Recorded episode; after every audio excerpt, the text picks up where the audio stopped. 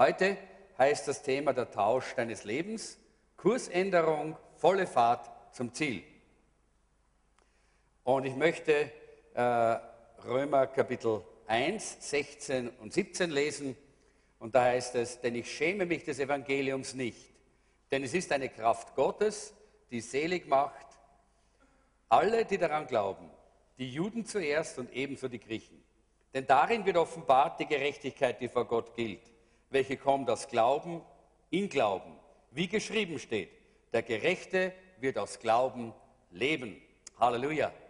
Herr, ich danke dir, dass wir uns jetzt wieder mit deinem Wort beschäftigen dürfen und bitte dich, komm mit deinem Heiligen Geist und öffne unsere Herzen äh, und unsere Ohren, dass wir hören können, wie Jünger hören. Wir wollen hören, was du zu sagen hast und lernen, wie du uns führst und leitest. Und vor allen Dingen staunend erkennen, was du Großartiges für uns getan hast. In deinem wunderbaren Namen. Amen. Heute geht es ja bei diesem Thema der Tausch deines Lebens, äh, das ist ja ein Ausdruck, äh, den Martin Luther einmal geprägt hat. Äh, er hat davon gesprochen, vom Tausch am Kreuz. Und dabei geht es um die Errettung, die Erlösung, das Heil. Es ist eigentlich natürlich der theologische äh, Name dafür wäre Soteriologie, das heißt die Lehre von der Erlösung, die Lehre vom Heil, die Lehre von der Rechtfertigung. Darum geht es eigentlich heute in dieser heutigen äh, Predigt und es geht darum, dass wir verstehen, was Gott für uns gemacht hat. Wenn wir die Bibel anschauen, dann sehen wir, dass eigentlich das Größte und das Oberste und das Wichtigste ist das Heil. Denn was nützt uns alles Wissen über den dreieinen Gott? Was nützt uns alles Wissen über Jesus Christus? Was nützt uns alles Wissen über den Heiligen Geist und über die Gemeinde und über die Endzeit und über was ich war, Himmel und Hölle, wenn wir nicht errettet sind? Wenn wir nicht das Heil haben? Wenn wir nicht verstanden haben, was es bedeutet, dass man erlöst und errettet sein kann und dass man persönlich diesen, dieses Erlebnis gemacht hat.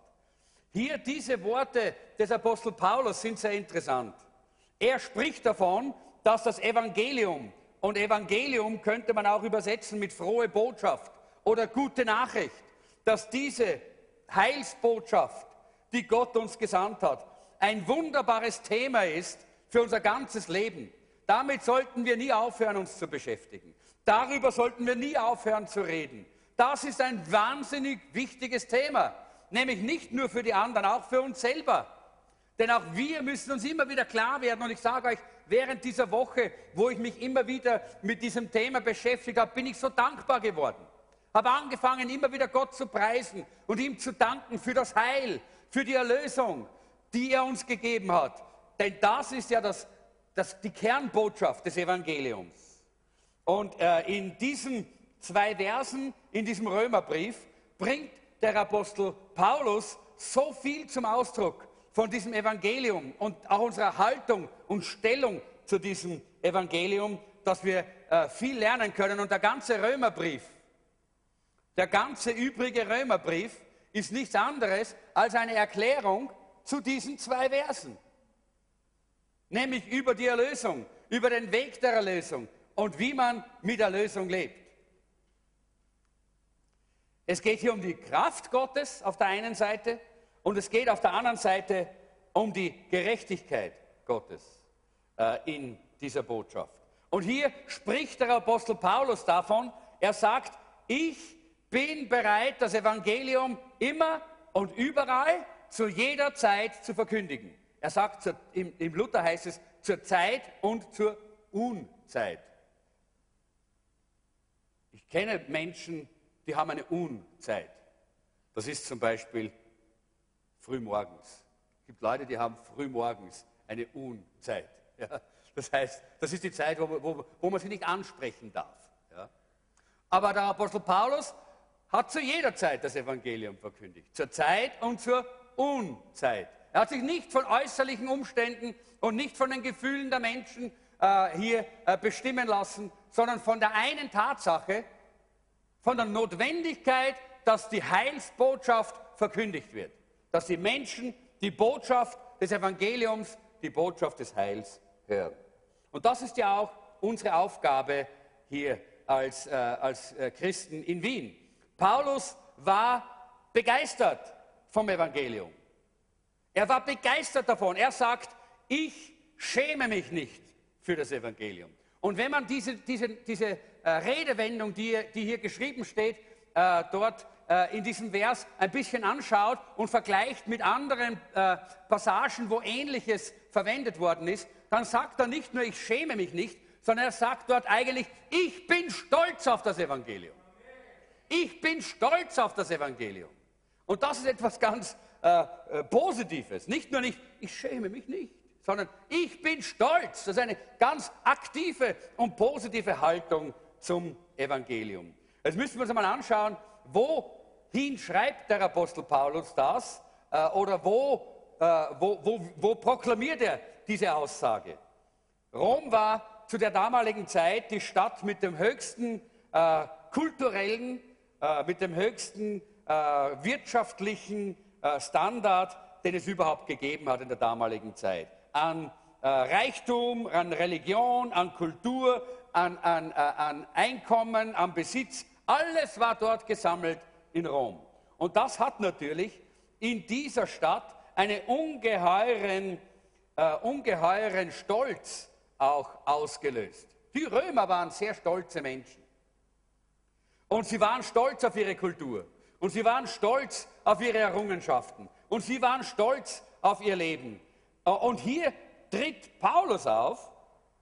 Und Leute, ich möchte euch das mal so richtig in euer Herz hinein sagen. Und er tritt auf in einer Umgebung, wo man schon von vornherein wissen kann, da werden nicht viele mit Begeisterung einem Mann nachfolgen, der Sohn eines Zimmermanns war, vom Beruf ein niedriger Zimmermann und der dann als Verbrecher am Kreuz gestorben ist.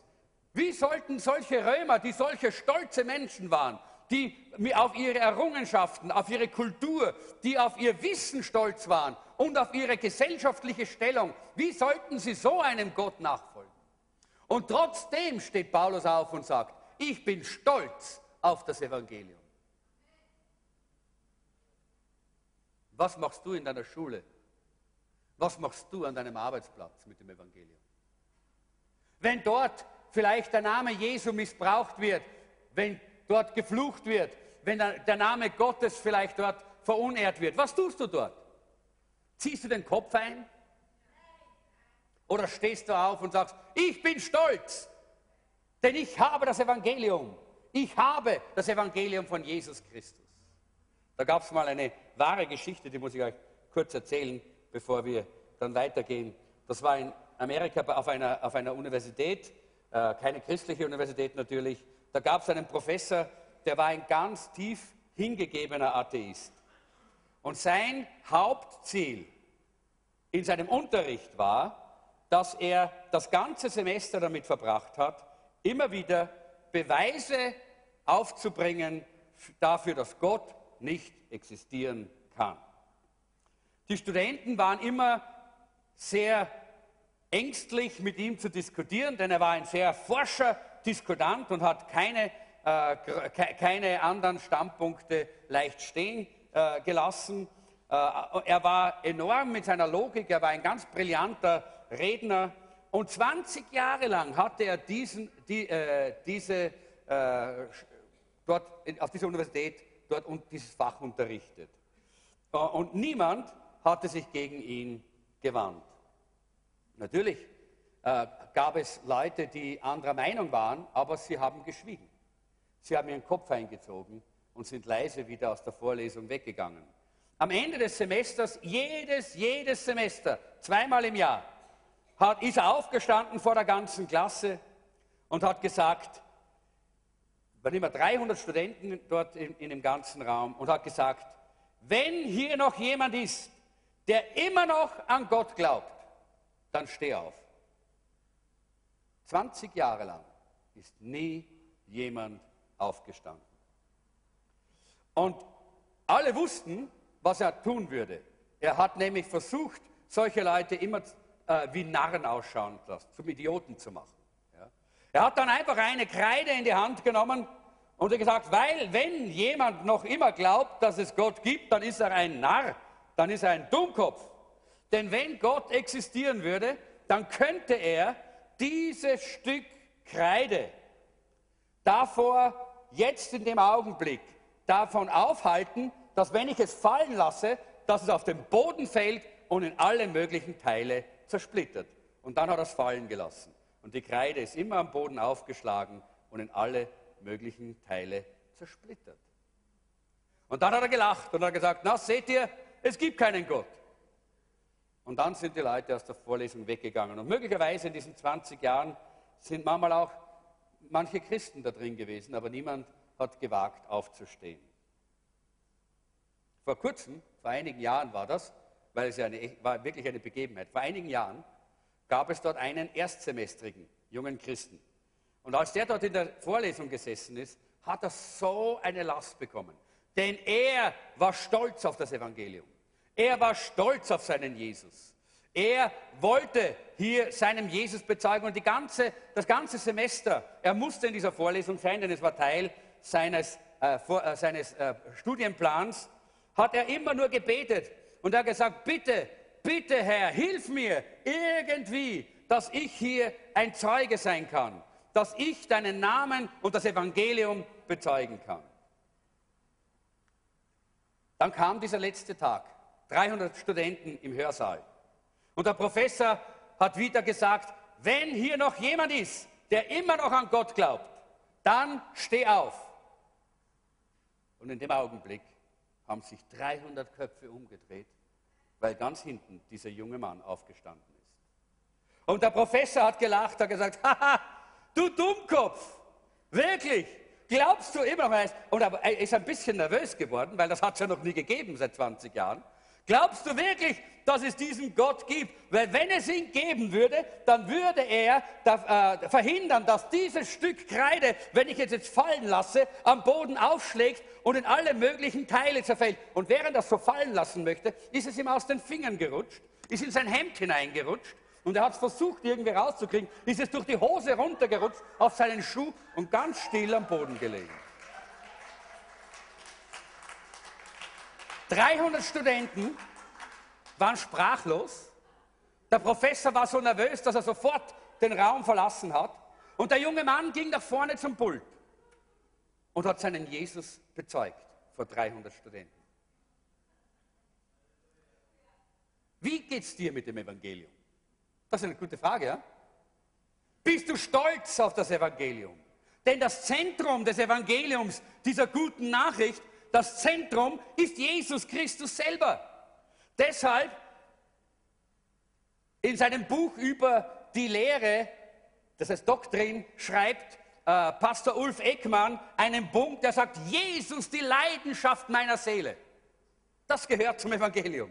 Jesus, die Leidenschaft meiner Seele. Leute, Kritiker finden immer was zum Nörgeln. Einmal ist zu laut, einmal ist zu leise, einmal ist der zu, zu lebendig, einmal ist man zu wenig lebendig. Einmal äh, hat man die richtigen Worte, dann hat man die falschen Worte. Mal ist das Buch zu dick, mal ist das Buch zu dünn. Was immer. Kritiker haben immer etwas zum Nörgeln.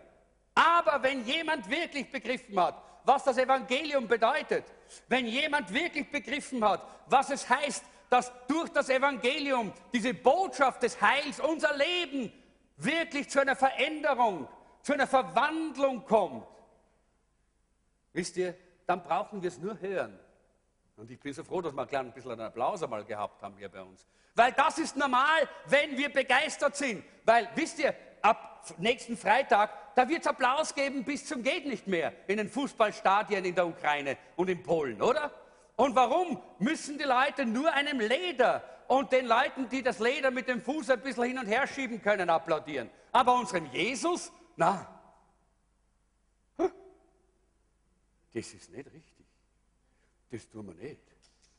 Ja? Warum nicht? Weil wir nicht begeistert sind von Jesus. Wir sind vielleicht begeistert vom Fußball, wir sind begeistert vom Essen, manchen, bei manchen sieht man das. Man ist begeistert vom Auto, sieht man auch, wenn dann der Ferrari dort steht. Oder vom Motorrad, wenn die Kawasaki da ist. Oder sonst was, ja. Das kann sein. Aber wo ist die Begeisterung für Jesus? Wo ist die Begeisterung fürs Evangelium? Wo ist die Begeisterung für die beste Botschaft dieser Welt? Wir sollten uns hüten, irgendwelche Botschaften weiterzugeben, die nichts bringen. Wo man nicht einmal wissen, ob ein Wahrheitsgehalt dahinter ist. Und wie oftmals reden wir Dinge, wo wir, wo wir wirklich keinen Wahrheitsgehalt dahinter haben, weil wir es gar nicht wissen. Aber wisst ihr, da weiß ich, dass Wahrheitsgehalt ist. Das sollen wir reden, diese Botschaft von Jesus Christus, diese Botschaft des Evangeliums. Die können wir verkündigen, für die können wir aufstehen, weil wir wissen, sie ist wahr. Und für sie sollen wir auch begeistert sein. Und für diesen Jesus, den sollten wir leidenschaftlich, sollten wir ihn lieben und sollten begeistert sein für ihn. Denn in Johannes 3, Vers 16 heißt es, Gott hat die Welt so sehr geliebt, dass es einen einzigen Sohn hingab, damit jeder, der an ihn glaubt, nicht verloren geht, sondern das ewige Leben hat. Hier sind wir schon im Kern des Evangeliums, im Kern der Heilsbotschaft.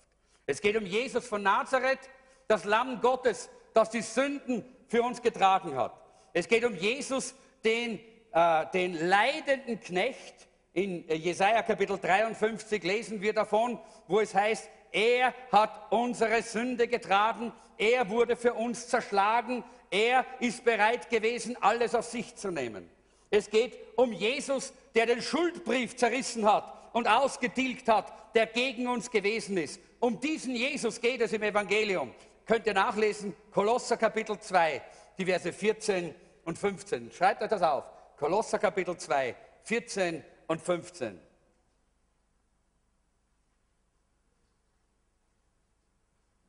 Kolosser 2, 14 und 15.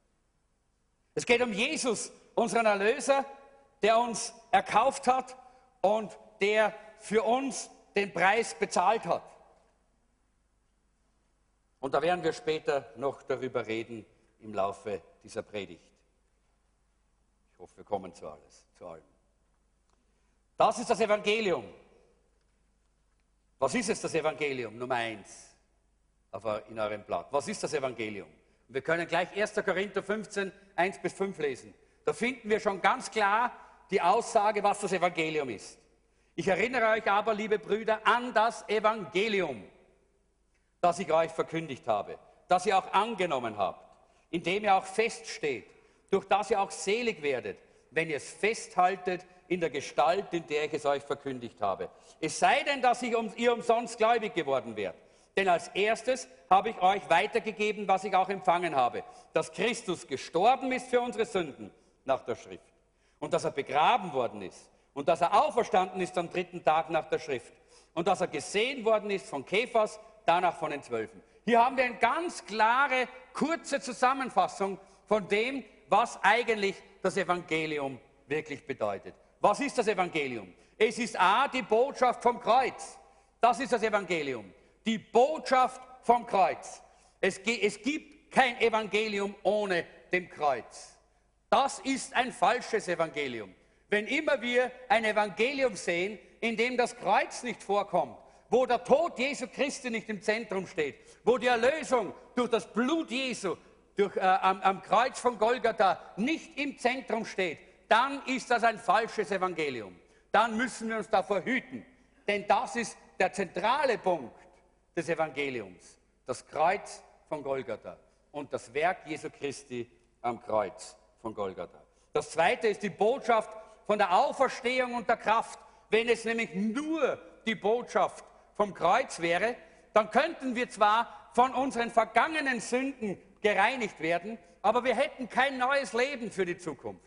Wir würden hier, wo wir stehen, zwar momentan von Sünde befreit werden, aber hätten kein neues Leben, kein Auferstehungsleben, keine Wiedergeburt, wie wir das nennen von der Bibel, keine Neu Neugeburt, die uns dann auf den Weg in die ewige Herrlichkeit in den Himmel führt. Darum ist es auch die Botschaft von der Auferstehung und der Kraft der Auferstehung. Die Kraft der Auferstehung, die unser Leben verändert. Die Kraft der Auferstehung, die wirklich den Kurs in unserem Leben ändert. Kursänderung, darum geht's. Tausch am Kreuz bedeutet Kursänderung.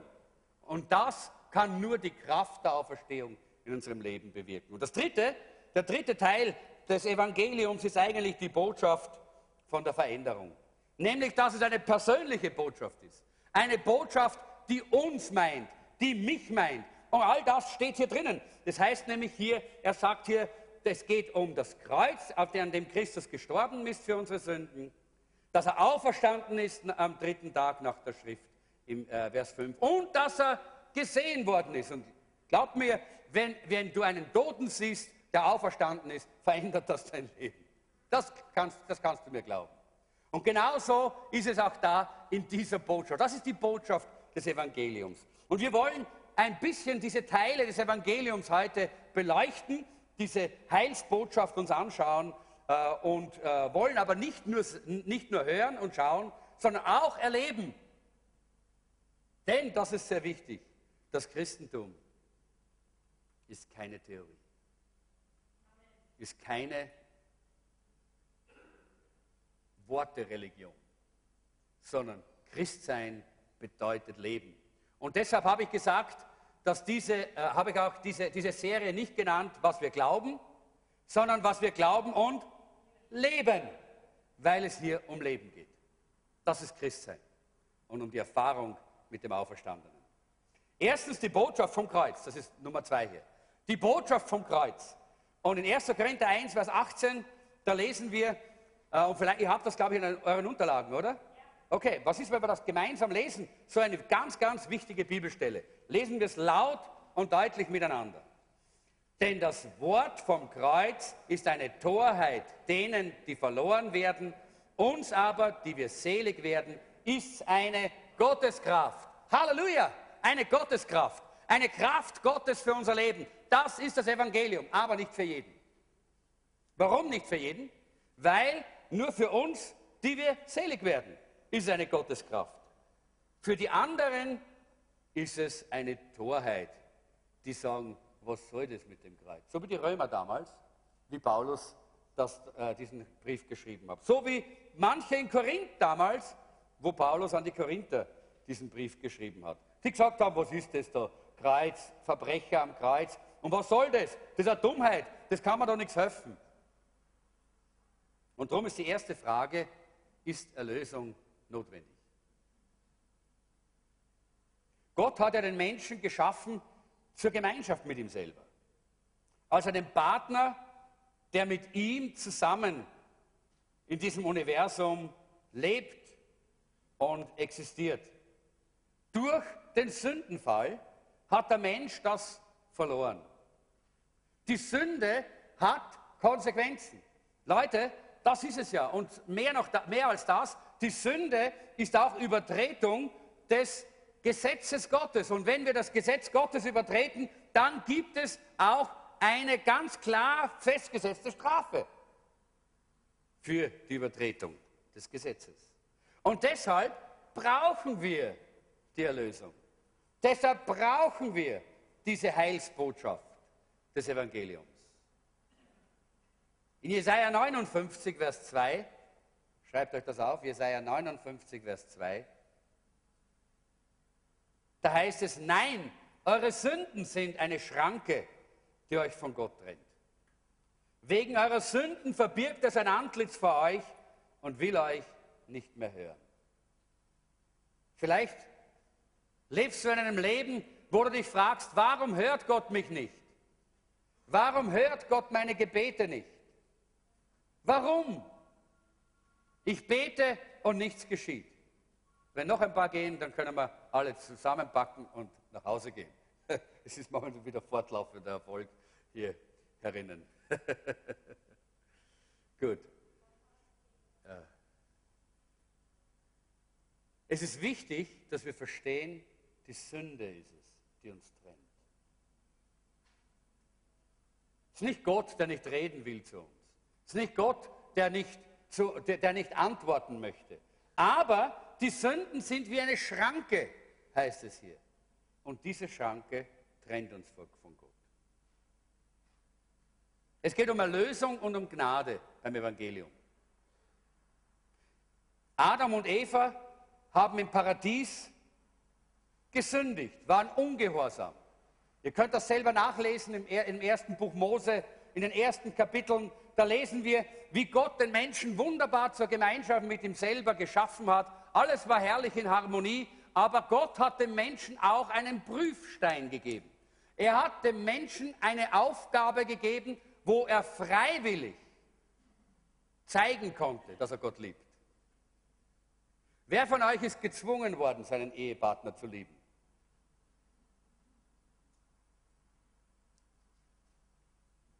Gut, ich hoffe auch niemand ist bestochen worden.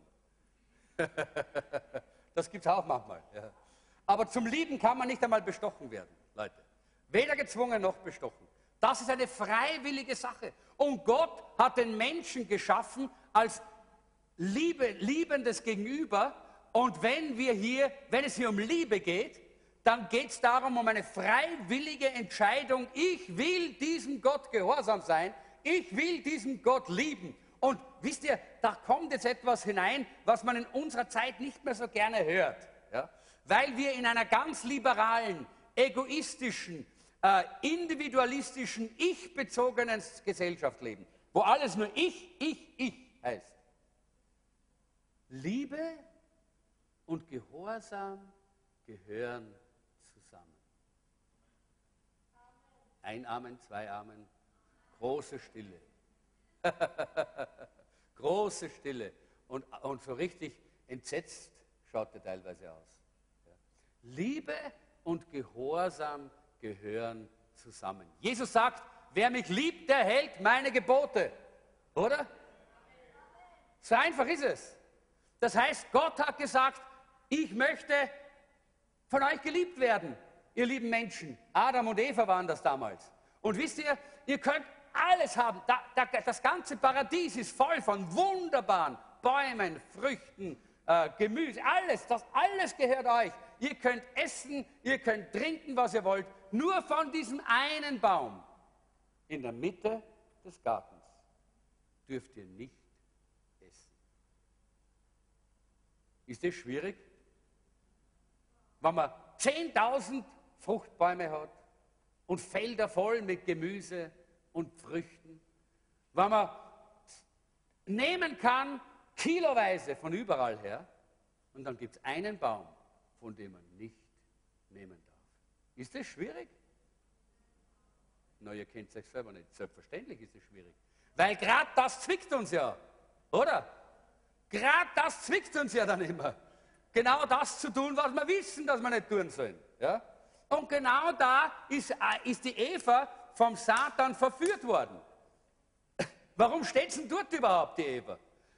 Na klar, weil das muss man ja mal schon geben. Warum gerade nicht von dem Baum? Na, schaut er den Baum mal an. So, warum ist das? Wo ist da was Besonderes an dem Baum? Ja, versteht? Ah, ich meine, der Satan hat sich nicht hingezogen, oder? Der hat sich nicht gezerrt. Du komm jetzt zu dem Baum. Ja? Er hat nicht gesagt, jetzt gehst zu dem Baum. Hat er auch nicht gesagt. Ja? Sondern die Eva ist dort gestanden und hat den Baum angeschaut. Statt dass sie sich von den vielen tausenden Bäumen geholt hätte, was sie gebraucht hätte, ist sie gestanden und hat den Baum angeschaut. Ja? Und sie hat dann schon überlegt, dann, eigentlich schauen die ganz, ganz gut aus, diese Früchte. Und na klar, und wer ist dann dort? Der Satan ist da. Genau dort ist die Versuchung. Ja? Weil wir als Menschen geschaffen sind mit einem freien Willen. Wir können entscheiden, ob wir Gott gehorsam sein wollen oder nicht. Wir können entscheiden, ob wir uns für Gott oder gegen Gott wenden. Ob, ihm, ob wir seine Gebote halten oder sie nicht halten. Und Adam und Eva haben sich dagegen entschieden. Das kennen wir alle. Deshalb sind wir ja da in Wien. Ne? Sonst weiß ich nicht, wo wir wären. Aber, aber sie haben sich dagegen entschieden und wir wissen, was, das, was die Folge war. Die Folge war, dass die Menschen zu Sündern geworden sind. Das ganze, äh, das ganze Geschlecht der Menschen ist zu einem Geschlecht von Sündern geworden. Ich sage das immer wieder. Wie ist es? Hunde gebären was? Hunde. Jawohl. Und Pferde bringen was auf die Welt? Pferde. Und die Nachkommen von, von, äh, ja, von Katzen ist was? Katzen, jawohl, genau. Äh, und die Nachkommen von Sünder ist, ist was? Sünder, genau. Und deshalb ist es ja gar, gar, gar nicht so kompliziert eigentlich, wie es manche Menschen machen. Und jetzt geht es darum, dass hier Gott einen, einen, einen, einen Plan für uns äh, von vornherein gehabt hat. Wir werden da noch hinkommen. Er liebt die Menschen so sehr, dass er gleich einen Plan gehabt hat. Schon bevor die Menschen gefallen sind, hat er diesen Plan gehabt, den Menschen durch die Erlösung, durch das Heil zurückzubringen. Und da geht es um die Gnade und da kommt dann die allgemeine Gnade. Warum sind Adam und Eva nicht sofort vom Blitz getroffen, bumm, umgefallen und waren tot? Das wäre ja eigentlich, eigentlich hat es geheißen, an dem Tag, an dem ihr davon esst, werdet ihr sterben. Ja? Und wir haben gegessen, nochmal abgebissen, immer noch da. Ja? Nicht umgefallen, nicht sofort gestorben. Warum? Weil Gottes allgemeine Gnade über ihnen war. Und das ist sehr wichtig, dass wir das verstehen. Es gibt eine allgemeine und eine spezielle rettende Gnade von Gott. Die allgemeine Gnade ist die, dass er den Menschen unzählige Segnungen gibt, die überhaupt nichts mit der Erlösung zu tun haben. Aber er segnet den Menschen, weil er den Menschen aus Liebe geschaffen hat. Weil er die Menschen liebt. Und das sollte uns schon von vornherein zur Dankbarkeit anspornen. Zum Beispiel, es regnet auf die Gerechten und die Ungerechten, oder? Oder regnet es nur auf die, äh, auf die Gerechten? Oder ist Regen besser oder ist, ist, ist was, kein Regen besser? Das weiß ich jetzt gar nicht. Ja. es regnet auf beide, oder? Äh, oder im, auf dem intellektuellen Gebiet. Es gibt so viele Wissenschaftler, die enorm gesegnet sind von Gott in ihrem Verstand, die tolle Leistungen erbringen, die nicht an Gott glauben. Das ist ein Segen von Gott, oder? Gott hat allgemeine Gnade gegeben, auch hier. Oder zum Beispiel äh, das moralisch, auf moralischem Gebiet. Es gibt, ich schaue da in meine Familie hinein, zum Beispiel mein, äh, mein Bruder und seine Familie. Die haben nie eine persönliche Entscheidung für Jesus getroffen. Immer ja, das ist für dich, weil du, du, du warst auf Drogen und du warst der Sandler und du warst, du warst der Hippie. Ja, du brauchst es. Wir, wir waren immer schon gut, nicht? Wir brauchen das nicht, ja. Äh, so in der Art, nicht ganz so ausgedrückt, aber so, ihr kennt das, ja. Äh, und trotzdem, sie haben eine feine Familie, sie haben eine feine, feine Art, miteinander umzugehen, Keines, kein Skandal, moralisch in Ordnung, alles in Ordnung, auch die Kinder, moralisch in Ordnung, alles okay, versteht ihr? Warum? Weil Gott das Gesetz in das Herz hineingeschrieben hat. Ja? Auch das eine allgemeine Gnade. Es ist keine, keine rettende Gnade, aber eine allgemeine Gnade, die es gibt. Oder zum Beispiel auch im kreativen Gebiet, Kunst, all diese Dinge. So viele Dinge gibt es, die sind nicht christlich und deshalb sind sie nicht, aber sie sind trotzdem nicht ultimativ böse. Es gibt natürlich auch ultimativ Böses in Kunst, Kultur, Wissenschaft, das ist klar. Aber nicht alles ist so. Auch im sozialen Gebiet gibt es das und so weiter und so weiter. Auch im religiösen Gebiet. Ungläubige können beten. Und wisst ihr was? Gott erhört auch ihre Gebete. Weil wenn im Psalm steht, rufe mich an in der Not und ich will dich erretten, ja, das tut der Herr. Das tut er. Also wir sehen hier diese allgemeine Gnade Gottes. Und dann gibt es die Gnade von Gott, die zur Erlösung führt. Das ist die rettende Gnade, die spezielle Gnade. Und diese rettende und spezielle Gnade, die sehen wir am Kreuz von Golgatha. Die wird sichtbar dort, wie Jesus in diese Welt kommt und sein Leben für uns gibt. Das ist die spezielle, das ist die rettende Gnade Gottes. Warum gibt es die allgemeine Gnade? Ich glaube einfach, Gott will seine Güte und Barmherzigkeit in allen Menschen zeigen. Und er will vor allen Dingen auch die, die sich bekehren, am Leben erhalten. Weil wenn wir alle vorher bei jeder Sünde tot gewesen wären, die wir gemacht hätten, ja, so viel, so viel Tode hätte ich gar nicht sterben können, nicht? Äh, versteht ihr? Wir wären nicht dazu gekommen, uns zu bekehren, ja? weil wir, ja, wenn, wenn die allgemeine Gnade nicht da gewesen wäre. Wie gut ist diese allgemeine Gnade?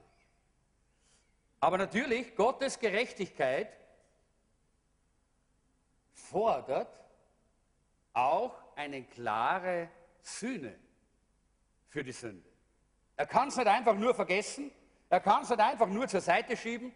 Das ist ja das falsche Konzept von Gott, das manche religiöse Menschen in unseren äh, katholischen Ländern haben. So ein alter Mann, der irgendwo im Himmel sitzt mit einem langen weißen Bart und lange weiße Haar und der schon ein bisschen schlecht sieht und nicht mehr, mehr genau weiß, was wir getan haben, weil er ein bisschen Alzheimer hat. Nicht? Aber das ist nicht das Bild für Gott.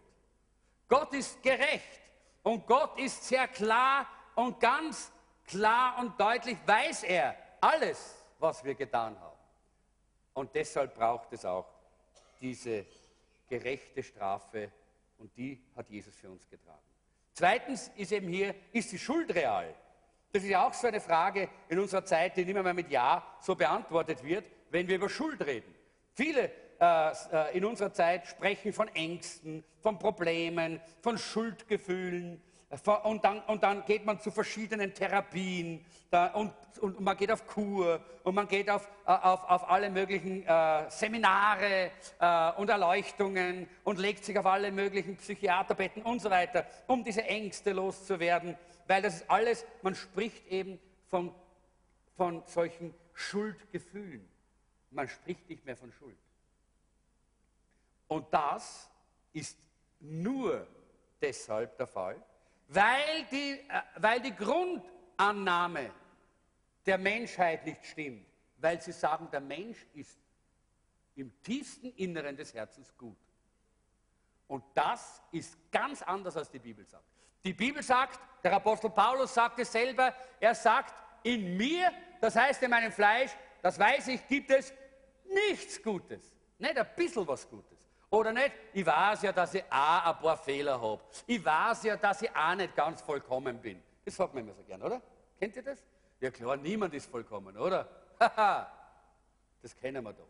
Aber das ist nichts als genau diese Haltung, die uns hier die Gesellschaft immer wieder aufs Auge drückt. Das sind nur anerzogene Gefühle, Schuldgefühle, die dir von deiner Kirche, von deiner Erziehung, von deinen Eltern auferlegt worden sind. Nein, nein, nein, nein, nein. Die Bibel spricht von klarer Schuld. Schuld gegenüber Gott, Schuld gegenüber Menschen. Das ist, was Sünde ist. Sünde ist Schuld, die wir auf uns laden. Und zwar jede Sünde. Nicht nur Mord und Totschlag.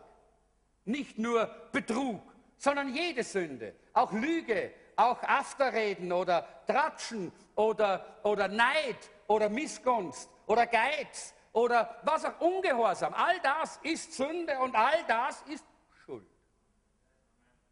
Okay? Das ist wichtig. Das ist die Grundlage, dass wir das Evangelium verstehen, wenn wir das nicht wissen. Es geht nicht um Gefühle, sondern es geht um klare und echte Schuld. In Römer 3, Vers 19 heißt es, Römer 3, Vers 19, nun wissen wir, das Gesetz Gottes gilt gerade für die, denen es gegeben wurde. Deshalb kann sich keiner herausreden. Alle Menschen auf dieser Welt sind vor Gott schuldig. Alle Menschen sind vor Gott schuldig. Alle. Also wir sehen hier, Schuld ist eine Realität. Und die Plage der Sünde ist dieses Leben mit Schuld. Wer kennt das? Seid mal ehrlich. Wer kennt diese Plage? Man hat gesündigt und dann, ah, und es plagt einen richtig, diese Schuld. Ja? Genau. Das sind nicht Schuldgefühle, sondern das ist die Schuld, die uns plagt. Die Realität der Schuld. Die Frage ist, hat das Gesetz eine Funktion im Heil und im Evangelium? Und dann müssen wir sagen, ja, dort, wo das Gesetz als Wort Gottes äh, da ist, dann ist es die lebendige Offenbarung Gottes. Und es ist heilig, und es ist ein Gebot, das Gott uns in unser Leben hineingibt.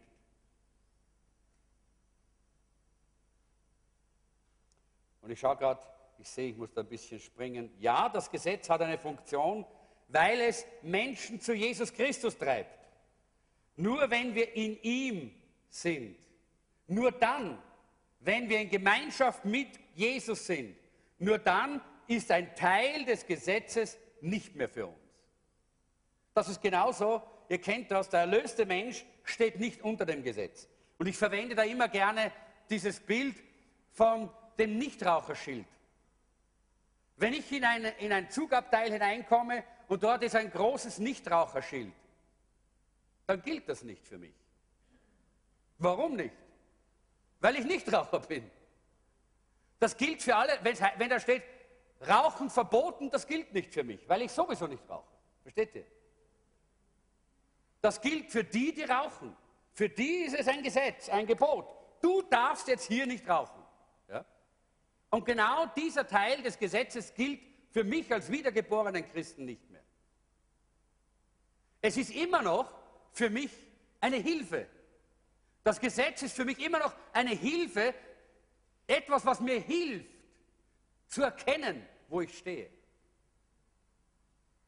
Ich habe es damals, äh, wie, wir, äh, wie wir, und ich glaube, was im Jakobusbrief, damals habe ich es erwähnt, dass ja eigentlich dort äh, äh, äh, dieses Gesetz, diese Gebote gegeben sind als Diagnose für unser Leben. Wenn ich nicht meinen Nächsten liebe, dann weiß ich, dass etwas nicht stimmt zwischen mir und Gott. Dann ist meine Beziehung zu Gott nicht in Ordnung. Und in dieser Form hat das Gesetz auch für mich noch eine Bedeutung. Aber nicht mehr als ein Gesetz, das, unter dem ich drunter stehe, dem ich gehorchen muss, wo ich mich ständig fürchten muss. Nein, denn ich bin erlöst von diesem Fluch des Gesetzes, denn den Fluch des Gesetzes hat Jesus am Kreuz getragen. Halleluja. Aber wenn ich sowieso nicht Ehe breche, dann ist das Gebot, du sollst nicht die Ehe brechen, für mich nicht gültig. Versteht ihr? Weil es drückt mich nicht. Es ist da. Und in dem Augenblick, wo ich vielleicht jetzt anfangen würde, auf andere Frauen zu schauen oder mit anderen Frauen irgendwie zu flirten, in dem Augenblick wird mich dieses Gebot erreichen. Dann wird es zum Gesetz. Ja? Wenn die Sünde in mein Leben kommt, dann wird es zum Gesetz. Und dann zeigt mir dieses Gesetz, dass meine Beziehung zu Gott nicht in Ordnung ist. Denn diese Gebote sagen eigentlich, wenn wir Gott an der ersten Stelle haben, dann werden wir nicht Ehebruch begehen. Dann werden wir nicht äh, das Gut eines anderen äh, an uns reißen. Dann werden wir nicht etwas begehren, was nicht uns gehört. Dann werden wir nicht lügen. Versteht ihr? Und wenn wir aber das tun, dann merken wir, dass Gott nicht an der ersten Stelle unseres Lebens steht. Und wir wissen, dass wir dann umso mehr wieder das Heil und das Evangelium brauchen, dass wir zurückkommen in diese Gemeinschaft mit Gott. Äh, der, der, nächste Punkt heißt, liebt Gott die Menschen wirklich? Da braucht man, glaube ich, nicht lange äh, rätseln. Wir haben, schon, äh, wir haben schon Johannes 3, Vers 16 gelesen. So sehr hat Gott die Welt geliebt, dass er seinen einzigen Sohn gab, damit alle, die an ihn glauben, nicht verloren werden, sondern das ewige Leben haben.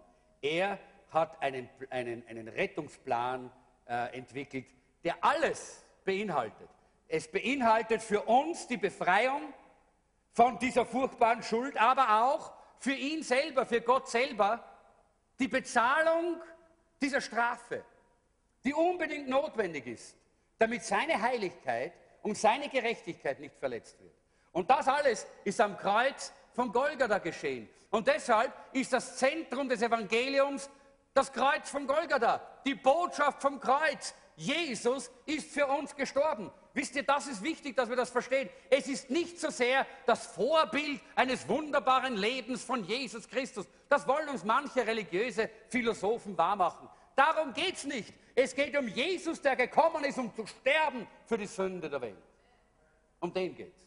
Der das Lamm Gottes geworden ist und die Sünde, die reale Schuld unseres Lebens auf sich genommen hat. Dort am Kreuz von Golgatha. Darum geht es. Um diesen Jesus geht es im Evangelium. Um diesen Jesus geht es in dieser, dieser, dieser Heilsbotschaft. Punkt Nummer drei, die Erlösung. Inhalt und Ausmaß der Erlösung. Der Inhalt, da können wir jetzt gar nicht näher drauf eingehen, das wissen wir, das ist das, was Gott für uns vorbereitet hat, dass wir befreit werden. In 1. Petrus Kapitel 1, Vers 20 heißt es, schon bevor Gott die Welt erschuf, hatte er beschlossen, Christus zu euch zu schicken. Aber erst jetzt in dieser letzten Zeit ist Christus euretwegen in die Welt gekommen. Wichtig. Schon vor Grundlegung der Welt hat Gott diesen Plan gehabt, denn er wusste ja, wie der Mensch sich entscheiden wird. Hat er es geplant? Nein. Nicht Vorherbestimmung. Er hat nicht bestimmt, dass Adam und Eva sündigen werden, sondern er hat es gewusst. Und das ist ein bisschen zu hoch für uns Menschen, weil immer wenn wir was vorher wissen, dann würden wir es manipulieren, oder? so sind wir. Aber Gott nicht. Gott hat Vorherwissen und manipuliert trotzdem nicht. Deshalb ist das etwas Wichtiges, das wir verstehen. Es geht hier nicht um Vorherbestimmung, sondern Vorherwissen Gottes. Es gibt kein Kismet, das, wir, das, das, das es so in den anderen äh, Religionen so gibt. Naja, Kismet, kann man nichts machen, ist halt so. Ja. Wir sind keine Fatalisten als Christen, sondern wir wissen, dass Gott einen Plan für uns hat, aber wir entscheiden uns für diesen Plan und gehen mit Gott in diesen Wegen. Ganz bewusst. Das ist ein Unterschied. Also es geht hier um das Lamm, das geschlachtet wurde. Jesus Christus, er war das Lamm Gottes. Ihr könnt selber Jesaja 53 lesen, bitte. Schreibt euch dieses Kapitel auf. Das ist ein zentrales Kapitel für das Evangelium. Jesaja Kapitel 53. Dort lesen wir, wie Jesus alles auf sich genommen hat und blutig geschlagen worden ist und bereit war, ohne aufzumucken, äh, alles auf sich zu nehmen. Und darum, Gott hat unsere Schuld auf ihn geladen, darum können wir frei sein. B. Jesus, unser Mittler. Er ist unser Mittler. Es gibt keinen anderen Mittler zwischen Gott und den, äh, zwischen Gott, dem Vater und den Menschen, als nur Jesus Christus. Es gibt keinen anderen, der vermitteln kann. Denn er hat alles auf sich genommen. Er hat bezahlt. Und C, ein Kauf mit Blut bezahlt. Kennt diese Stelle gut, wo Petrus sagt, wir sind erkauft mit einem teuren Preis, aber nicht mit Silber und Gold, sondern mit dem teuren Blut Jesu Christi. Das war der Preis, der hier bezahlt worden ist. Und es gibt hier verschiedene Worte auch, die verwendet werden in der Bibel und auch in, äh, in, in, unter den Christen das eine heißt äh, Wiedergutmachung oder Wiederherstellung. Äh, das kommt von dem griechischen Wort äh, Katalasso und das bedeutet, dass man Feindschaft in Freundschaft verwandelt.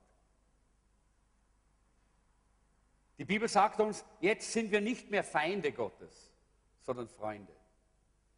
Das ist diese Wiedergutmachung. Jesus Christus hat den Preis bezahlt, er hat die Feindschaft weggenommen. Die Feindschaft ist gebrochen am Kreuz von Golgatha. Wir sind jetzt Hausgenossen, das heißt Familienmitglieder Gottes. Halleluja.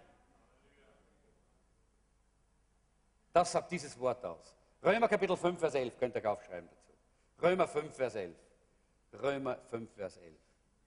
Und dann in Römer 3, Vers 25, dort ein, wird ein griechisches Wort, das heißt Hilasterion, äh, äh, wird dort verwendet.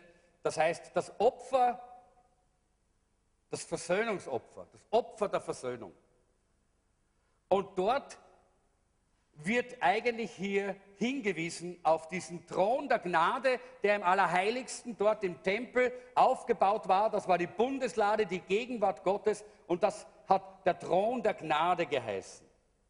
Und dort hat, man, hat der Hohepriester einmal im Jahr Blut, Blut von Opfertieren hingesprengt. Als ein Bild dafür, dass eines Tages Jesus kommen wird und vor diesem Gnadenthron sein Blut ausgießen wird. Ein für alle Mal. Ein für alle Mal. Für alle von uns, für jeden von uns. Die erlösende Gnade ist für jeden Menschen da. Und jeder, der glaubt, kann gerettet werden, sagt die Bibel. Denn so großartig und so wunderbar ist die Liebe Gottes und ist die Gnade Gottes, die er uns erweist. Halleluja. Ja, kannst du mal ruhig Halleluja sagen und den Herrn preisen. Das letzte, äh, was ich hier, äh, wäre dann hier noch eben die Erlösung. Ist auch klar, die Erlösung. Und das bedeutet äh, eigentlich, die, das bedeutet so viel wie, äh, dass wir äh, nicht mehr unter einer Schuld, die wir ständig bezahlen müssen, leiden müssen. Es ist für uns bezahlt. Das ist auch etwas Wunderbares. Und das ist auch die Bezahlung, die für einen Sklaven geleistet worden ist. Und damit kommen wir auch zum nächsten Punkt, der heißt befreit von der Gefangenschaft. Und dieses Wort Erlösung wird auch äh, im Griechischen wird ein, ein, Wort verwendet, das heißt ex agorazo, und das heißt aus dem Sklavenmarkt herauskaufen. Durch die Sünde sind wir in den Sklavenmarkt des Satans hinein verkauft. Wir verkaufen uns selber, wenn wir sündigen, an, in diesen Sklavenmarkt Satans hinein.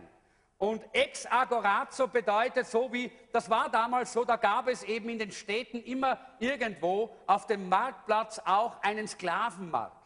Und da gab es so Pfosten, je nachdem, ob es in, einer, in Rom war oder irgendwo in einer äh, Stadt am Land, waren es entweder Holzpfosten oder es waren Marmorsäulen und an denen waren Ringe befestigt. Und die Sklaven wurden an Füßen und Händen mit Ketten an diese Ringe ange, angehängt und über ihrem Haupt wurde ein Speer angebracht. Und dieser Speer war ein Zeichen der Demütigung. Dieser Speer hat bedeutet, dieser, äh, dieser Mensch ist nicht mehr frei. Ich kann ihn jederzeit mit diesem Speer ermorden, wenn ich will. Ich kann ihn umbringen, ich kann tun mit ihm, was ich will. Er gehört mir. Das war damals sehr klar und deutlich zum Ausdruck gebracht. Und nur dann, wenn jemand gekommen ist und den Preis bezahlt hat für diesen Sklaven. Nur dann wurde dieser Sklave von diesen Ketten freigemacht und dann gab es immer eines, dann, dann wurde mit diesen Sklaven wurde auch der Speer mitgegeben. Denn als Beweis dafür, nun bist du der Herr dieses Menschen, hat der neue Käufer den Speer übernommen und hat mehr oder weniger nun Macht gehabt über Leben und Tod über den Sklaven.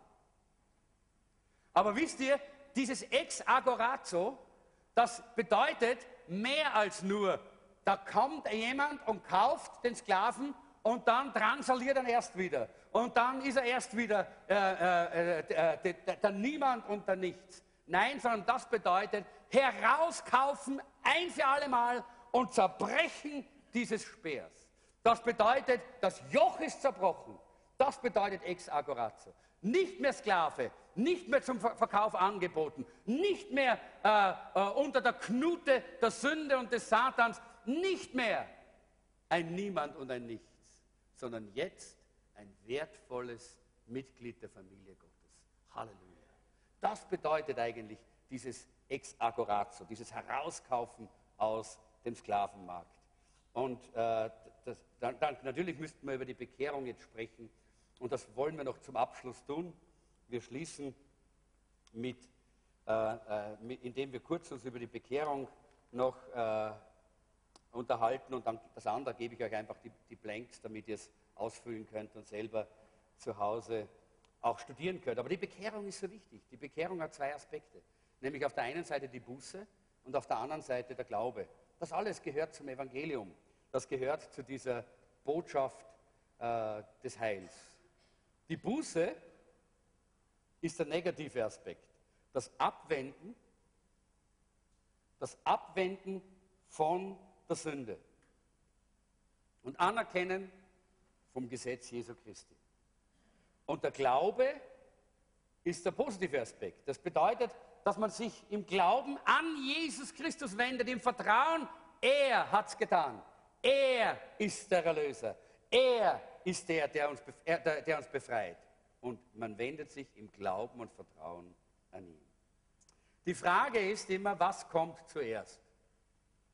Zuerst die Buße oder zuerst der Glaube? Es ist sehr schwierig, das äh, genau zu definieren. Ich glaube, es fließt ineinander. Ja. Glaube und Buße fließt ineinander. Äh, das ist ungefähr so, wie wenn man sagt, Jesus Christus oder Christus Jesus. es ist grundsätzlich geht es um die Person. Und grundsätzlich geht es um die Errettung. Grundsätzlich geht es um die Bekehrung. Ja, hier. Und nicht um die Frage, kommt erst die Buße oder kommt erst der Glaube? Das ist eine theologische äh, äh, Spitzfindigkeit, die zu nichts führt letztendlich, ja, die uns nirgendwo hinbringt. Aber wichtig ist, dass wir wissen, was Buße ist. Wisst ihr, was Buße ist? Biblisch bedeutet Buße nichts anderes als Veränderung. Wenn wir bisher diesen Weg gegangen sind, Metanoia heißt Buße, das heißt Umkehr, Veränderung in die andere Richtung, 180 Grad Umkehr, das bedeutet Buße. Und ohne Buße gibt es keine echte Bekehrung.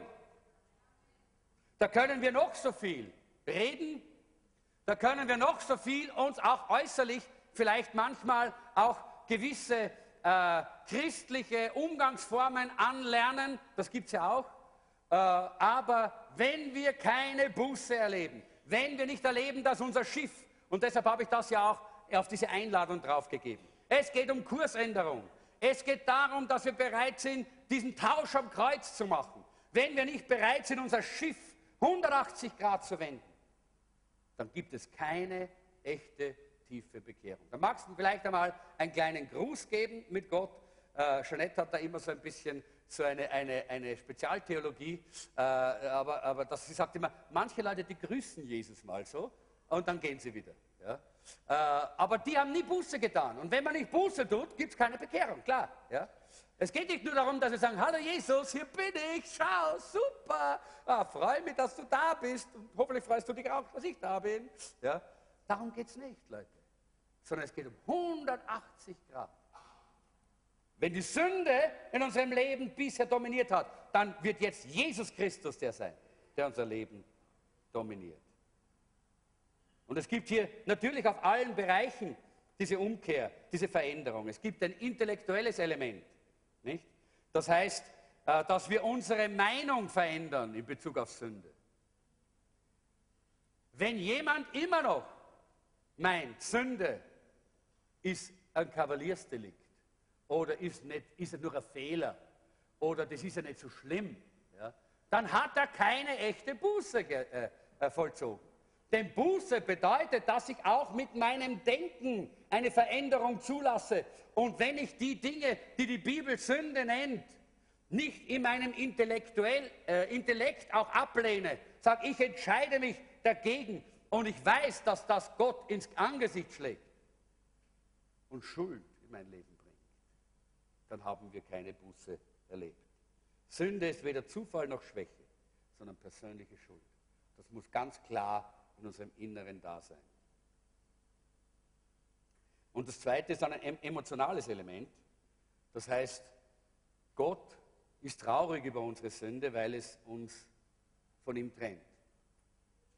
Und wenn wir das einmal verstehen, dann wird uns das auch ungeheuer traurig machen. Wir werden tief in unserem Inneren bewegt sein, wenn wir sündigen. Und das ist das, was ich erst gerade gesagt habe. Wer hat schon dieses Gefühl oder diese, diese, diese, diese Situation der Schuld kennengelernt. Man hat gesündigt und man, man leidet unter dieser Schuld.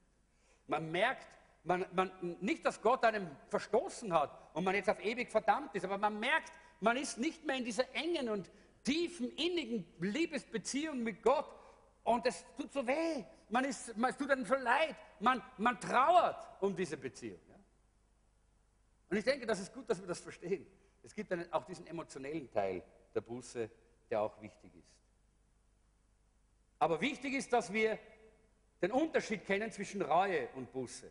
Reue wird viel in der Welt getan und bei religiösen Leuten. Und Reue bedeutet, das war der, das war der Judas.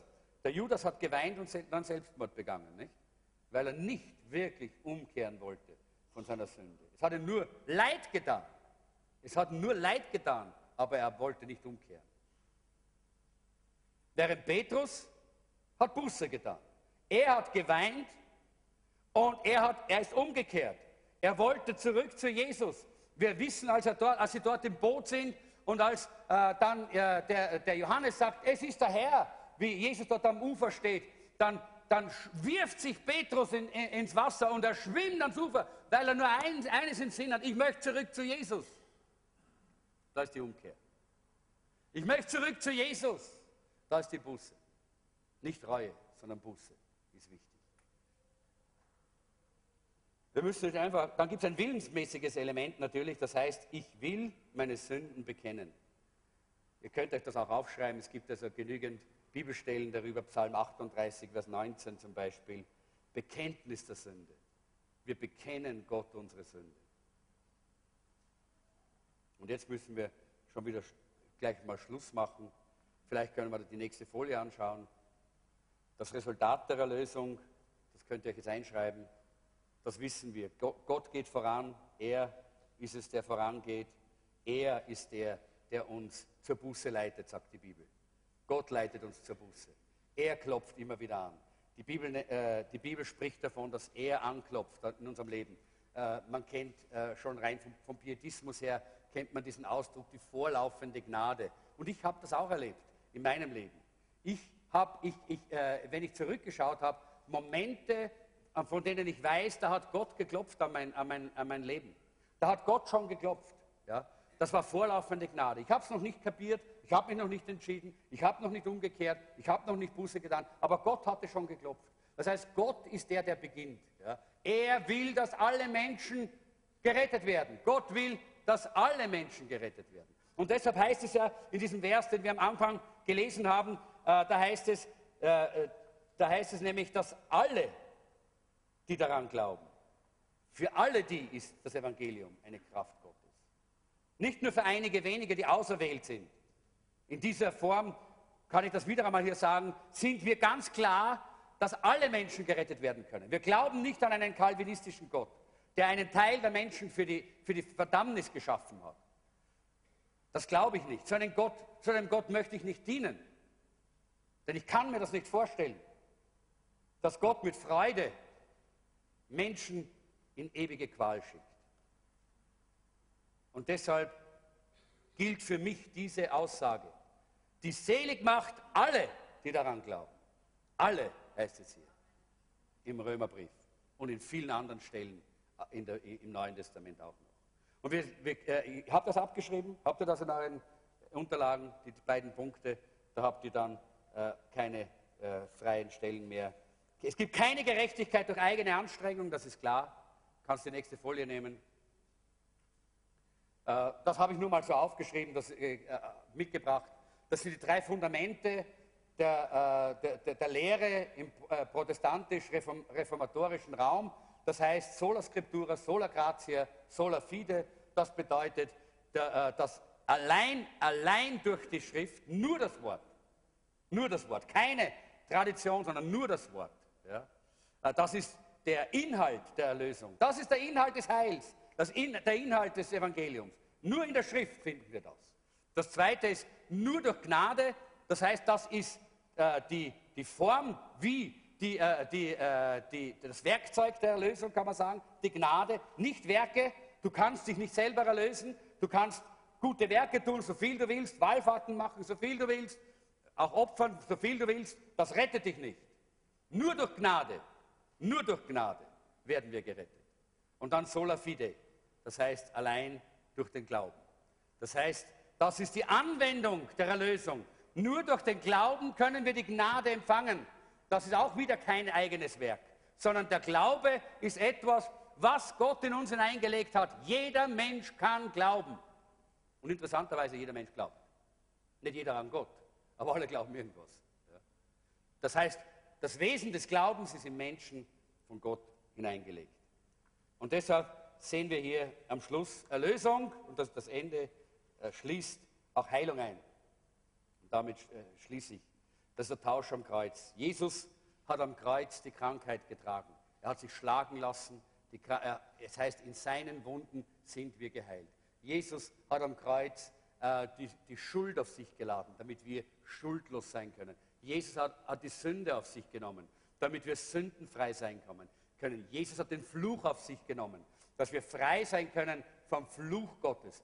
Äh, Jesus hat den Zorn Gottes auf sich genommen, damit wir frei sein können vom Zorn Gottes. Das ist der Tausch. Eigentlich sollten wir all das erleben. Wir sollten den Zorn Gottes erleben. Wir sollten den Fluch Gottes erleben. Wir sollten unter der Verdammnis sein. Wir sollten all das, äh, all das erleben. Aber Jesus hat es auf sich genommen. Und stattdessen hat er uns das neue Leben geschenkt in der Auferstehung. Das neue Leben. Und das neue Leben ist ohne Sünde. Und das neue Leben ist ohne Fluch. Und das neue Leben ist ohne Zorn. Und das neue Leben ist ewig. Ewig. Da ist kein Tod mehr drin in dem neuen Leben. Und deshalb äh, fordert uns ja auch die, die Bibel auf, dass wir jetzt im neuen Leben wandeln sollen. Das tun wir zwar nicht immer, aber wir sollen es immer wieder. Und immer wieder sollen wir einander ermutigen, dass wir im neuen Leben wandeln. Das ist das Heil, das uns Jesus Christus gebracht hat. Bist du dankbar für dieses Heil? Bist du glücklich, dass es dieses Heil gibt? Wisst ihr, viele Menschen kennen diese Botschaft und wissen, dass es darum geht, dass man Jesus Christus annehmen muss und dass man sein Leben verändern lassen muss durch die Kraft der Auferstehung. Aber sie wollen keine Veränderung.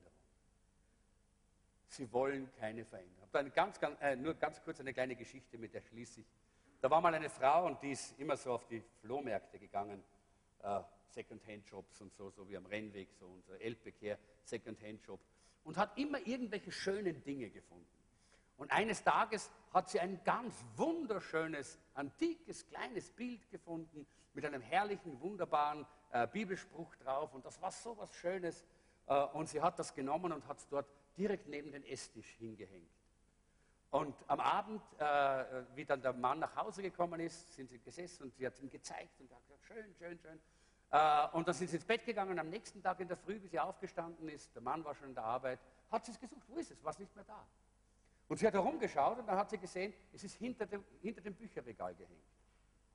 Und äh, hat sie gedacht, naja, weiß nicht, was irgendwas passiert, ist vielleicht runtergefallen, hat es wieder hingehängt. Ja.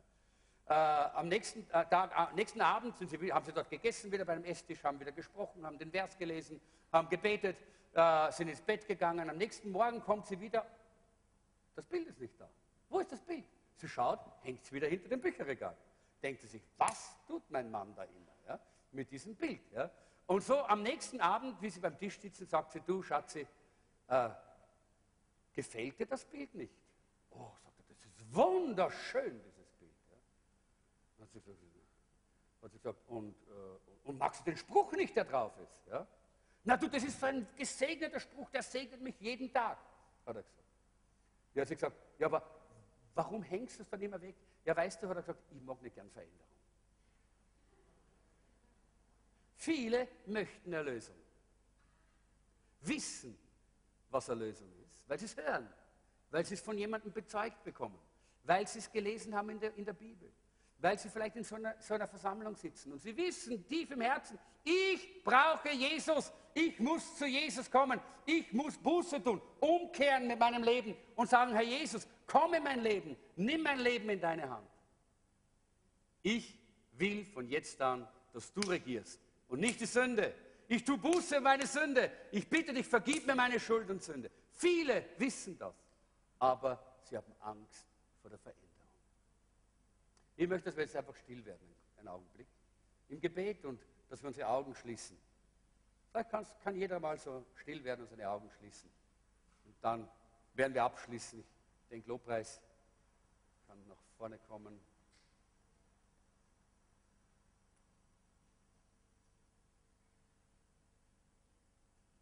Ich spüre heute nicht, dass ich einen Aufruf machen sollte, wo, wo Menschen nach vorne kommen. Sondern ich habe einfach das Empfinden, heute möchte ich, dass du ehrlich bist.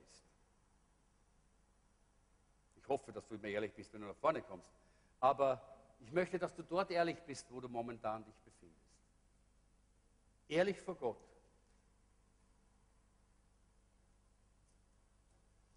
Und auch ehrlich vor mir. Und ich möchte einfach nur hier stehen als ein Bote Jesu Christi. Denn der Apostel Paulus hat gesagt, in der Stellvertretung für Jesus Christus bitten wir euch, lasst euch versöhnen mit Gott. Das ist die Botschaft des Evangeliums. Und in Stellvertretung für Jesus Christus möchte ich jetzt dich einladen. Wenn du jetzt gehört hast, was der Weg zum Heil ist. Nämlich, dass du dein Leben zu Gott hinwendest. Er hat alles getan am Kreuz von Golgatha. Die rettende Gnade ist hier. Du brauchst nur Ja sagen zum Versöhnungsopfer am Kreuz. Und wenn du sagst, ich habe das noch nicht gemacht, mein Leben ist noch immer unter der Macht der Sünde, dann lade ich dich ein, tu das jetzt. Und ich möchte für dich beten. Ich kann das nicht für dich tun, aber ich kann für dich beten. Und wenn du das möchtest, lass uns alle doch immer die Augen schließen, bitte. Auch aus Rücksichtnahme auf die anderen, die vielleicht jetzt eine Entscheidung treffen und mir dann sagen, bitte Pastor, bete für mich. Und wenn du da bist und du sagst, ich möchte heute diese Entscheidung treffen, ich möchte dieses Heil erleben, ich möchte diese Befreiung von der Macht der Sünde, ich möchte heute echte Buße tun. Ich möchte das Evangelium, diese frohe Botschaft in meinem Leben wirken lassen. Durch die Kraft der Auferstehung. Und du sagst, Pastor, bitte bet für mich jetzt, dass das geschieht. Dann gib mir ein Zeichen, indem du deine Hand hebst. Brauchst du nur kurz heben und dann kannst du wieder runternehmen. Da ist jemand, da ist jemand, da ist jemand, da ist jemand. Ja, danke schön. Ihr könnt sie wieder runternehmen, die Hand. Ich möchte nur, dass ich von euch ein Zeichen habe und dann werde ich für euch beten. Weil ich glaube, dass es der Heilige Geist ist, der das tut, jetzt, gerade jetzt. Der Heilige Geist, der Geist der Auferstehung, die Kraft der Auferstehung. Halleluja. Danke, Jesus. Noch jemand? Ich glaube, es sind vier oder fünf gewesen jetzt. Noch jemand, der sagt, ich möchte, dass du für mich betest, dass ich dieses Heil jetzt annehmen kann in meinem eigenen Leben. Ja, danke schön. Lass uns jetzt einfach unser, unser Haupt neigen und wenn du das möchtest, du hast die Hand gehoben, bete deinem Herzen jetzt mit wenn ich jetzt für dich bete. Herr Jesus, du kennst diese Menschen, die ihre Hand gehoben haben, weil sie Sehnsucht haben nach der Erlösung. Sehnsucht nach dem Heil. Und Herr, du hast alles am Kreuz für uns erkauft und bezahlt und alles, Herr, alles. Alles ist vollbracht. Und ich bitte dich jetzt, komm, lass deinen Heiligen Geist jetzt in das Leben dieser lieben Leute hineinströmen, wenn sie jetzt die Türe ihres Herzens öffnen, wenn sie sagen, Herr Jesus, ich öffne dir mein Herz. Komm herein, denn das ist, was du sagst. Du sagst, ich klopfe an die Tür und wer mir aufmacht, zu dem will ich eingehen und Wohnungen ihm machen, als Abendmahl mit ihm halten. Herr, danke, dass diese tiefe, innige Gemeinschaft gerade jetzt beginnen kann bei jedem von diesen Lieben, die Ja gesagt haben zu deinem Erlösungsplan. Heiliger Geist, komm jetzt. Überführe von Sünde, von Gebundenheiten, sodass sie jetzt auch in ihrem Herzen dieses Bekenntnis ablegen, Herr, ich bin ein Sünder, dass sie verstehen, wie sie dich durch ihre Sünde betrübt haben und dass sie Ja sagen zu deinem wunderbaren Erlösungswerk auf Golgatha. Lass dein Blut sie reinigen von aller Schuld und Sünde, denn du hast ihre Sünde getragen. Halleluja. Es ist bezahlt, es ist vollbracht. Was für eine herrliche, wunderbare Evangeliumsbotschaft.